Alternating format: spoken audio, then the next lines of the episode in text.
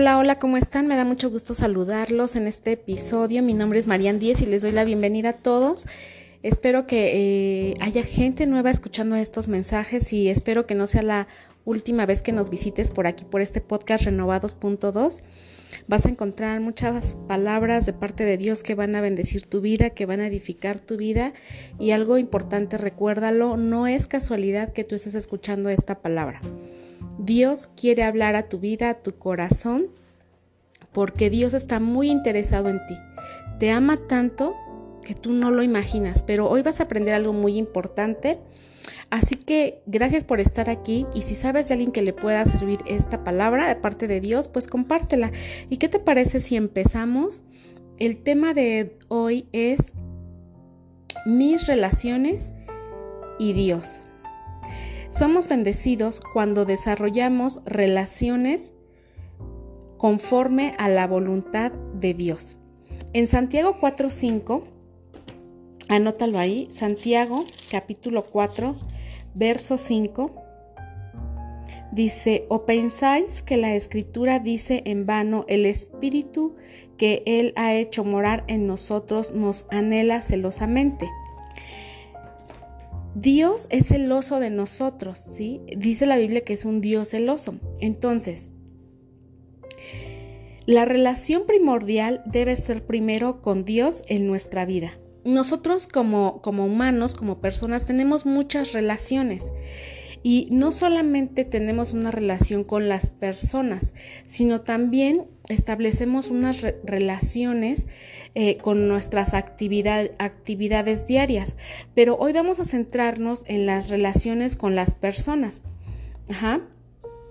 Eh, la relación primordial en la vida del hombre debe ser con Dios. En la vida de un cristiano debe ser con Dios.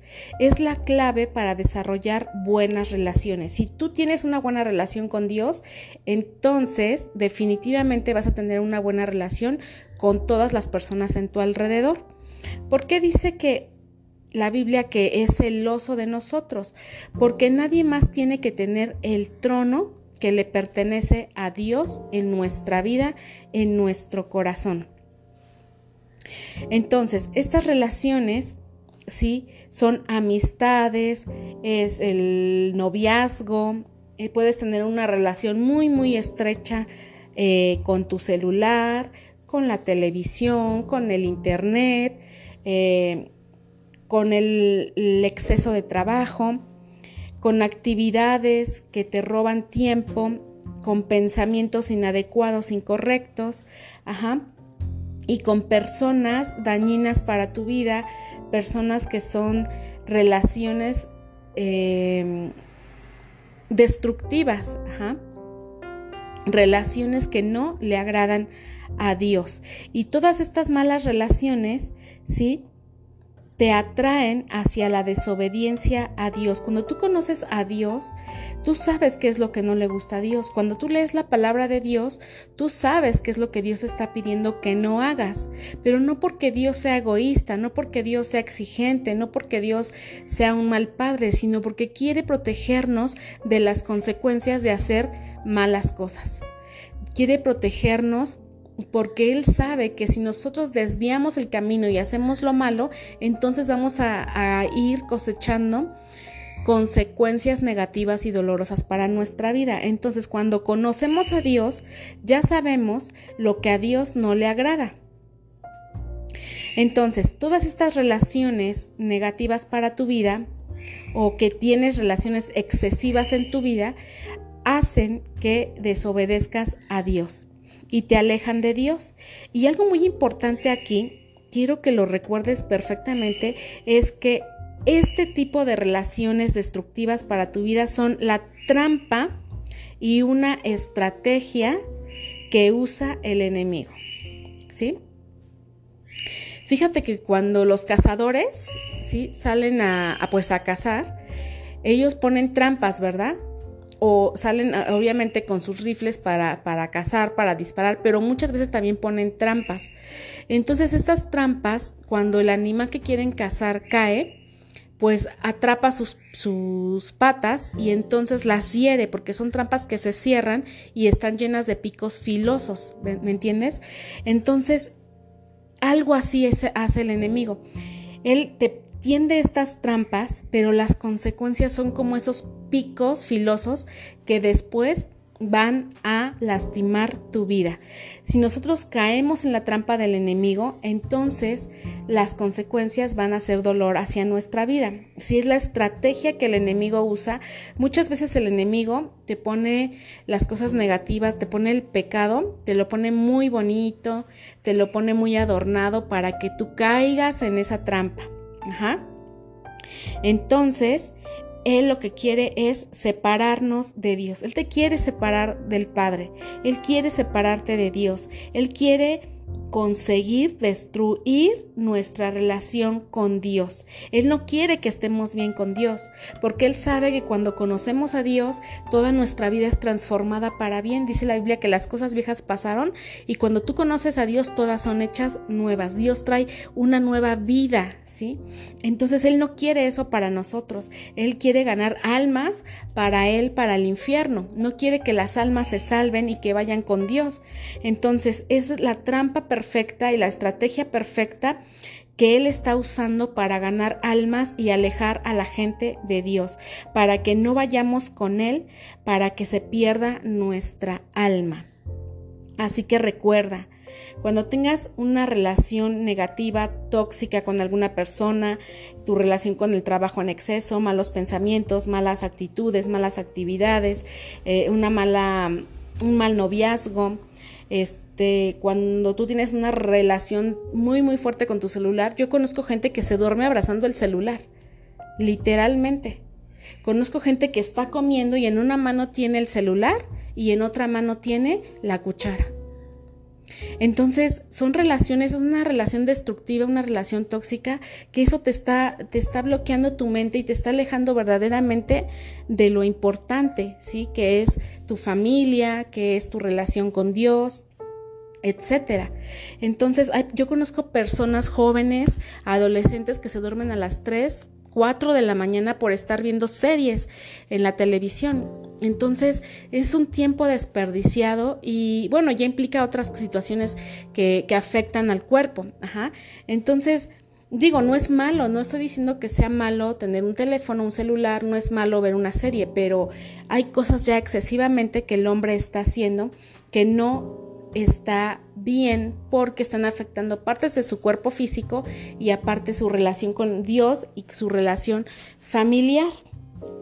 Entonces, debemos ser honestos con nosotros mismos, identificar en qué área estoy fallando en qué área estoy quitando a Dios del trono y estoy poniendo otras cosas que no me edifican, que no me ayudan a crecer, que no me ayudan a mi relación matrimonial, a mi relación con mis hijos, a mi relación con los mismos hermanos en la iglesia, etcétera.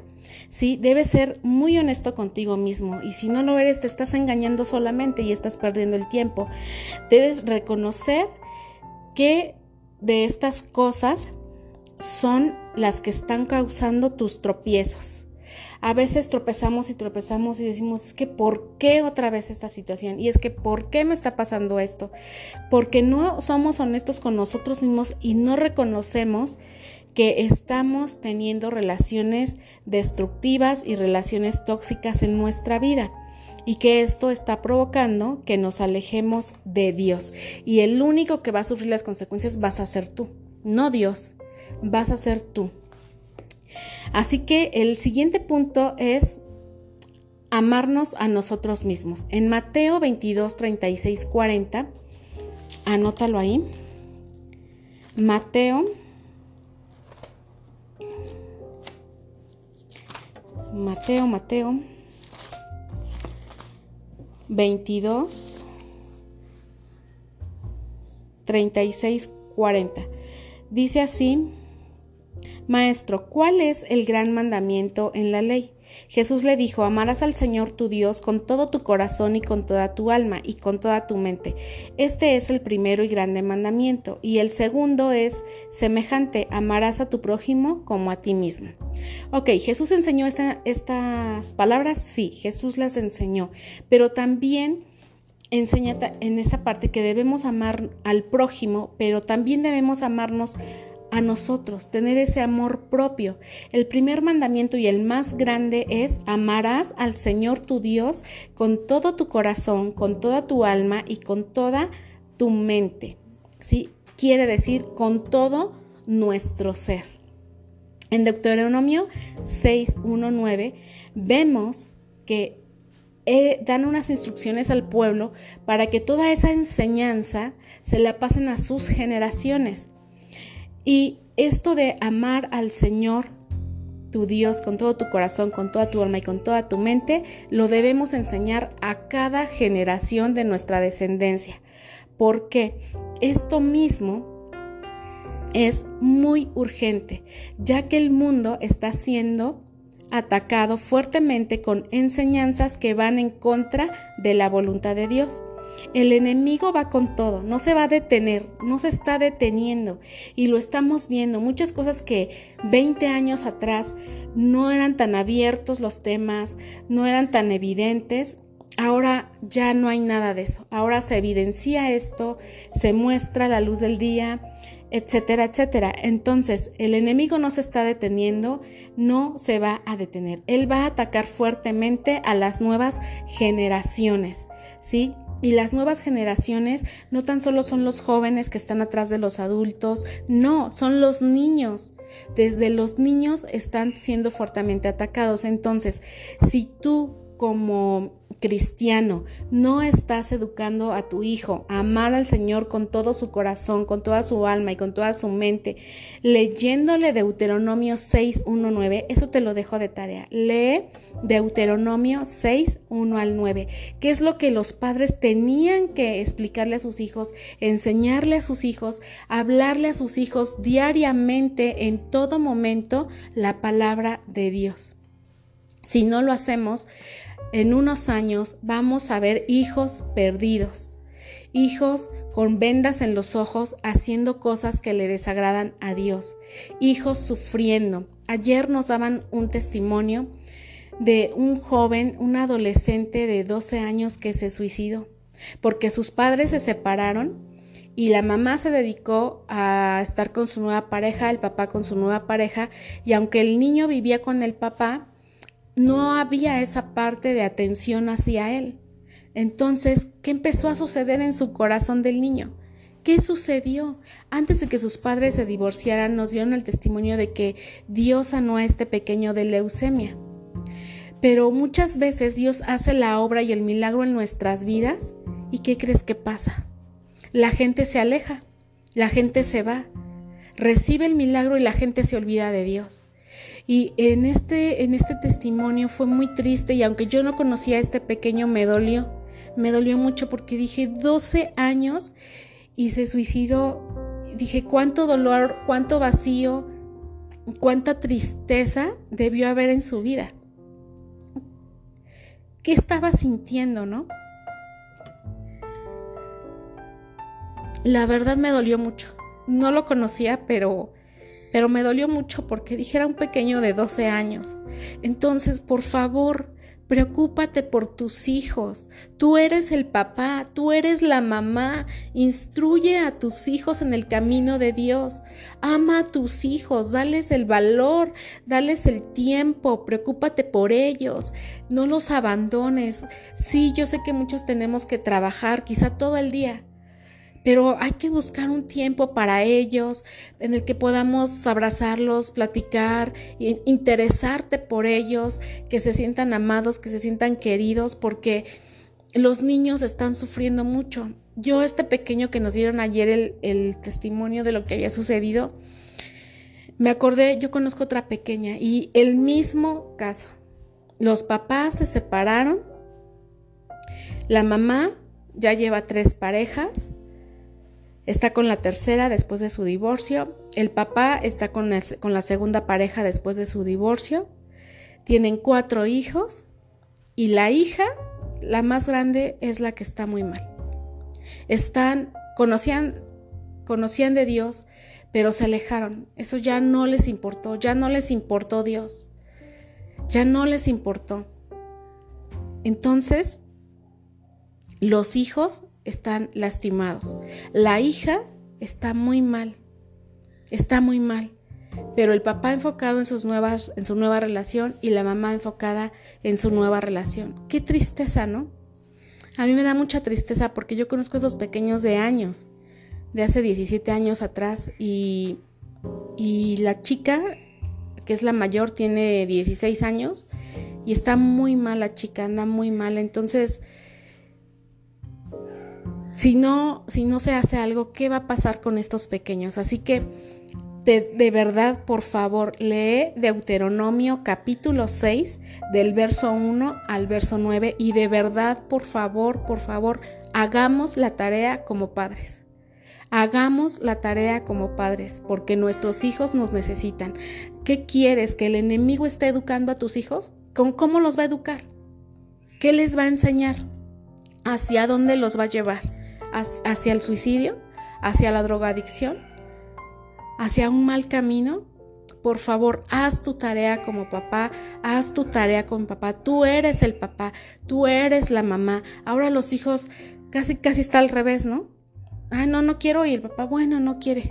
No, tú eres el papá. Toma ese lugar, pídele, pídele sabiduría a Dios, pídele autoridad a Dios, pero rescata eso a tus hijos. No los dejes a la deriva.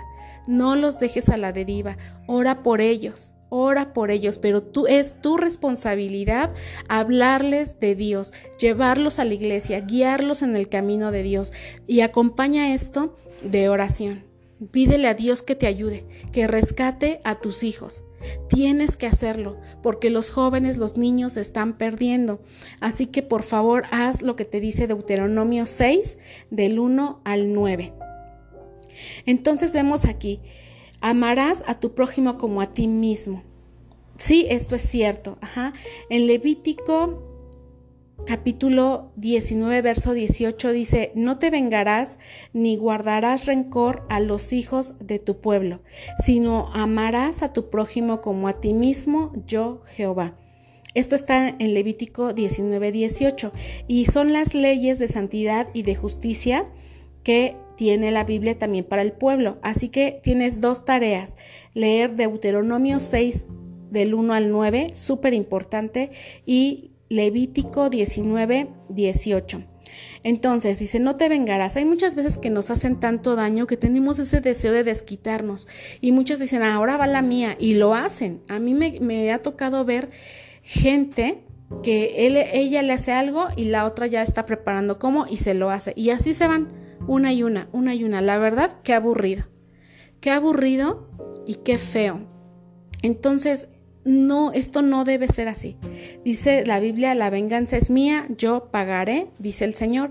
Así que no te trates de vengar, porque esto no es bueno para ti.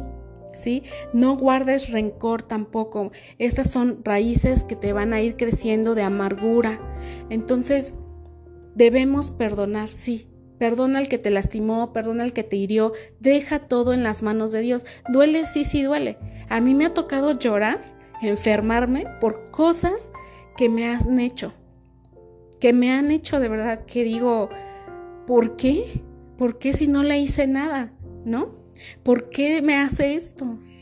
¿Por qué inventó esto? ¿Por qué habló esto? Pues si yo no hice nada, ¿no? Pero me ha tocado callar sí me, me ha enfermado, he llorado de verdad, porque son cosas que dices, ¿qué les pasa? Pero Dios me ha defendido. Yo he visto la mano de Dios defendiéndome. Así que te lo digo porque ya lo viví.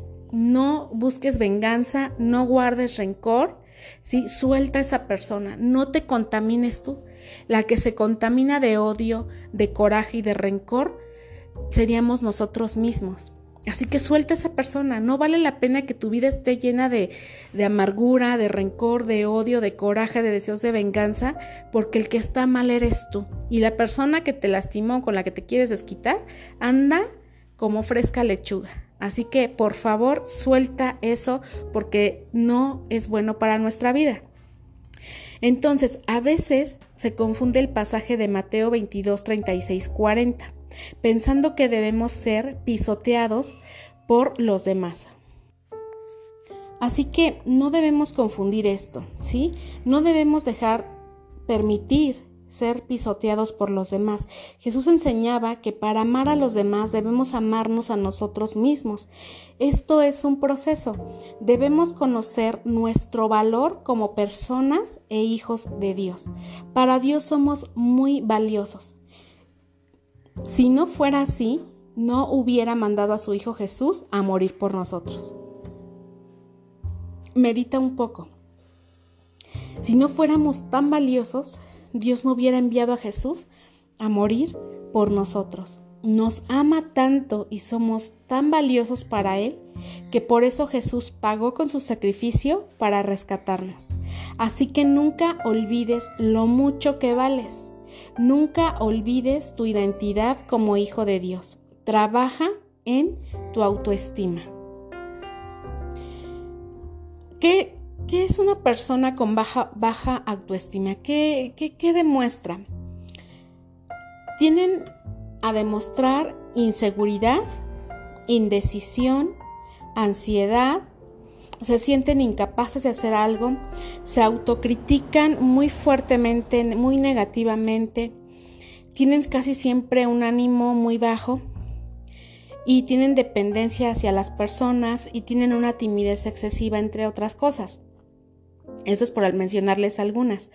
Esto puede provocar que otros las lastimen y abusen de las personas con una baja autoestima.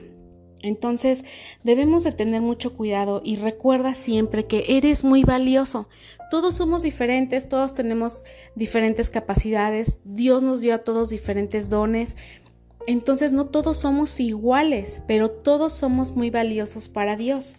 ¿Sí? Jesús murió por todos, no por solo por algunos, murió por todos, así que somos valiosos, por favor, no lo olvides. Dios nos dice, ama a tu prójimo, perdona a tu prójimo, sí, Dios no lo dice. Pero créeme que no es de Dios estar en una relación destructiva o en una relación tóxica, ¿sí? En una relación que te causa violencia, odio, gritos, malos tratos, mentiras, infidelidad, donde no hay respeto, donde no hay amor, este tipo de relaciones, Dios no las aprueba, Dios no te las envía. Muchas veces nuestras malas decisiones nos tienen en relaciones así. No es que Dios te la haya enviado. Entonces debes estar alerta. Esto no es amor, esto no es de Dios. Hay personas que son perdonadas muchas veces, que piden perdón muchas veces, pero otra vez muchas veces vuelven a lastimar, vuelven a herir, vuelven a agredir, te vuelven a fallar, te vuelven a mentir. ¿Sí? Entonces, perdonar y amar no es quedarse en el mismo lugar, porque la otra persona quizá nunca cambie, porque la otra persona te va a volver a fallar. Si ya te falló muchas veces, créeme que lo va a volver a hacer una y otra vez. Tú puedes decir, pero es que la Biblia dice que lo perdone, que la perdone, que la ame, que lo ame. Sí, pero no se refiere exactamente a eso. No, muchas personas eh, están tan mal que te van a pedir perdón muchas veces, pero te van a volver a herir. Perdonar y amar no es quedarse en el mismo lugar donde te están lastimando una y otra vez. No es regresar al mismo lugar porque serás lastimada nuevamente. Serás lastimado nuevamente. Aquí entra entender tu valor, tu identidad como hijo de Dios. ¿Tú crees que una hija de Dios a Dios le va a agradar que la traten así? A un hijo de Dios, ¿crees que le va a agradar que lo traten así? Claro que no. Eres hijo de Dios, eres hija de Dios. Eso no es para ti. Dios no quiere eso para tu vida. Por favor, abre los ojos. Perdonar y amar no es quedarse en el mismo lugar. Más bien ya es una un, círculo vicioso es una relación como un círculo vicioso que tantito están bien y al rato otra vez los problemas. Te piden perdón, vas de nuevo y otra vez problemas. Y así están en el círculo vicioso. Y Dios no quiere eso para tu vida. Aquí entra, cuando están en una relación así, aquí entra la Biblia. Tienes que leer la Biblia para que sepas qué es lo que Dios quiere hablarte. Debes pedir consejería a tus pastores, a tus líderes, y Dios va a hablar a través de ellos también a tu vida. Tienes que pedir ayuda psicológica porque a veces es muy complicado salir de este tipo de, de relaciones. Tienes que buscar a Dios definitivamente, si no, no lo vas a lograr. Para que te ayuden a salir de relaciones destructivas, es el tiempo donde tiene que entrar todo eso a tu Biblia. La palabra de Dios, la consejería, ayuda psicológica, el poder de Dios te va a ayudar para que puedas salir de ahí. Perdonar es liberar a esa persona de todo odio, de todo rencor, de todo deseo de venganza que hay en ti. Y el beneficio lo vas a recibir tú porque tú vas a estar tranquilo, vas a estar tranquila, no va a haber eso en tu vida. Dios va a traer esa paz, Dios va a traer libertad, Dios va a sanar tu corazón, porque muchas veces este tipo de relaciones salen muy heridos, muy lastimados, pero debes perdonar. Perdonar, por favor, no te estoy diciendo que regreses con esa persona que te daña, no, debes perdonar, soltar, liberar liberarte del odio, del rencor, del deseo de venganza, de perdonar lo que te hizo, pero debes buscar a Dios para que te llene, para que te sane, para que te consuele, para que te dé una vida nueva. No que regreses con esa persona. ¿En qué forma dice la Biblia ama a tu prójimo? Debes de orar por él, que Dios tenga misericordia de él. De esa manera estás mostrando amor hacia esa persona que te hirió, te lastimó, perdonando, no guardando nada en tu corazón hacia ella y pidiendo misericordia, orando por esa persona, ¿sí? Esa forma también es, lo estás amando, ¿sí? Dice, em, cuando tú te amas a ti mismo, vas a sacar de ti ese odio, ese rencor, ese deseo de venganza, esas raíces de amargura, ajá, y no vas a permitir contaminar tu corazón con esto, porque tú no vas a ser feliz si guardas todo esto en tu corazón. A ver, te voy a poner un ejemplo muy sencillo, muy fácil.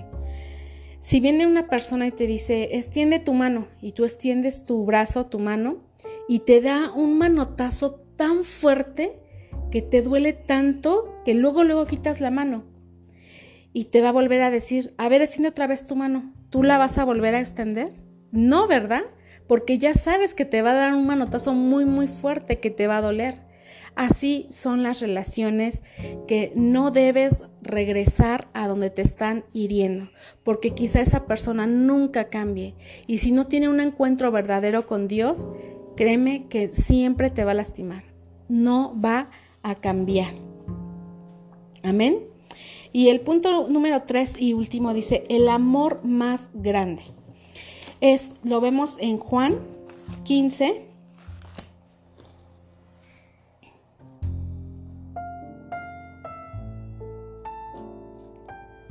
Juan capítulo 15, verso 12 y 13. Juan capítulo 15, verso 12 y 13. Este es mi mandamiento, que os améis unos a otros como yo os he amado. Nadie tiene mayor amor que este que ponga su vida por sus amigos. Debemos amar a las personas, pero debemos, como nos decía la Biblia, aprender a amarnos a nosotros mismos. Y por amor debemos de compartirle a las personas de Dios, ¿sí? Ser de bendición para otros, mostrándoles el amor de Dios. Ser generosos con el necesitado, eso es amar al prójimo. Orar por el enfermo, eso es amar al prójimo. Consolar al triste, eso es amar al prójimo, ¿sí? De esta forma estamos amando a los demás también, ayudar al prójimo. Si sabes de alguien que necesita ayuda y tú puedes ayudarlo en su necesidad, eso es amor al prójimo. Si tú sabes que alguien está necesitado de algo y tú eres generoso con él, eso es amarlo. Ir y orar por un enfermo, eso es amarlo. Si sabes que alguien está muy triste y tú puedes ir y consolarlo, eso es amor al prójimo. De esa forma amamos al prójimo, haciendo cosas por ellos, presentándoles a Dios, que conozcan a Jesús. También la palabra de Dios dice tolerarnos unos a otros, ¿verdad? A veces en la iglesia pues no todos son un amor, unos tienen un carácter muy difícil, muy especial, aún en la misma familia, pero Dios nos dice tolérense unos a otros y eso también es amor, ajá. Entonces, ya para terminar este, este podcast, este episodio, la primera relación que debemos cultivar que debemos cuidar con, con, muchísimo amor, con muchísimo cuidado, con muchísima dedicación, es nuestra relación con Dios. Es la primera relación que debemos cuidar con todo, nuestra relación con Dios. Porque si tenemos una buena relación con Dios, vamos a tener como resultado buenas relaciones con todas las personas. ¿Sí? También vimos amarnos a nosotros mismos. Recuerden, no porque eres cristiano te vas a permitir pisotear por las personas. No porque eres cristiano vas a dejar que te agredan, vas a dejar que te lastimen, vas a dejar que te golpeen. No, ámate a ti mismo. Dios no quiere relaciones tóxicas en tu vida, relaciones destructivas en tu vida. Porque esto no trae, no trae sanidad a tu corazón, no trae paz, paz a tu mente, no, no estás en paz, esto no es agradable delante de Dios. Perdona, ama a las personas, pero aléjate de la persona que te está lastimando, porque si no conoce a Dios, muy probablemente te va a seguir lastimando. Y ora mucho por esas personas. Entonces, amarnos a nosotros mismos, esto incluye saber cuánto valemos para Dios. Tenemos un gran valor. Si alguien te ha dicho que no vales nada, está súper equivocado, está súper equivocada, porque tienes un gran valor para nuestro Dios. O sea, ¿qué más quieres? ¿Sí? Así que recuerda en tu mente, soy muy valiosa para Dios y Dios quiere cosas buenas para sus hijos. También podemos vivir para nuestros amigos, serles de bendición, serles de edificación, que nuestra vida tenga un propósito en esta tierra, no pasar por esta tierra, por esta vida, como si nunca hubiéramos estado, sino que alguien te recuerde un día y digan, ah, es que tal persona me ayudó, tal persona me habló de Dios, por tal persona yo conozco a Dios. O sea, tenemos un propósito en esta vida y, es, y ese propósito es compartirle a los demás de Dios. Y no es tan solo el propósito, es el mandato que Dios nos dejó en su palabra, ir a todo el mundo y predicar el Evangelio a toda criatura. Así que ese es el propósito de nuestra vida, ser de bendición hacia los demás, hacia nuestros amigos, que seas ese amigo especial, ese amigo que, que ama de verdad, que ayuda, que está ahí cuando el otro está en necesidad. Amén. Hay una parte en la Biblia donde era un grupo de amigos y tenían a uno que estaba en cama, que no podía caminar, era, estaba paralítico y se enteraron que Jesús estaba en cierta casa y dijeron, vamos a llevar a nuestro amigo para que Jesús lo sane. Y entonces ahí van cargando la camilla con el amigo, ¿verdad? Ahí van cargando la camilla, llegan y se encuentran con que la casa estaba súper llenísima de gente, porque ahí estaba Jesús dentro predicando. Y entonces dijeron, no, está súper lleno, pues vámonos porque pues ya no se pudo. No, ellos no hicieron eso. Ellos dijeron, no, pues nuestro, amamos a nuestro amigo y queremos que Dios, que Jesús haga un milagro en su vida. Entonces ellos pensaron cómo hacerle para que su amigo llegara a los pies de Jesús. ¿Y qué creen que hicieron? Se subieron a la azotea, hicieron un agujero y bajaron a su amigo por la camilla por el hoyo que hicieron en el techo y entonces Jesús lo vio. ¿Y qué creen que sucedió? Jesús lo sanó y le dijo, toma tu cama y vete. Y el hombre salió caminando de ahí, gracias a esos buenos amigos que Dios puso en su camino. Así que tú sé de esos buenos amigos que ayudan a los demás. Ese hombre nunca se iba a olvidar de esos cuantos amigos que lo llevaron a ver a Jesús, que se ingeniaron para que él tuviera ese encuentro con Jesús. Así que sé tú como esos buenos amigos. Vamos a ser buenos amigos, vamos a amar al prójimo de la forma correcta. Amén. Pues este es el tema de hoy. Vamos a darle gracias a Dios y nos despedimos. Señor, te damos gracias por este tema que tú nos has enseñado hoy, porque yo sé que tú has hablado a nuestra vida, Señor.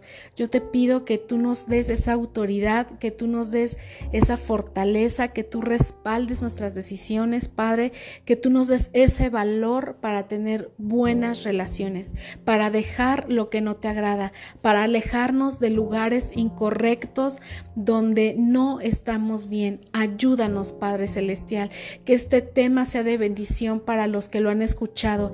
Tú fortalécelos, ayúdalos, dales ese valor que necesitan.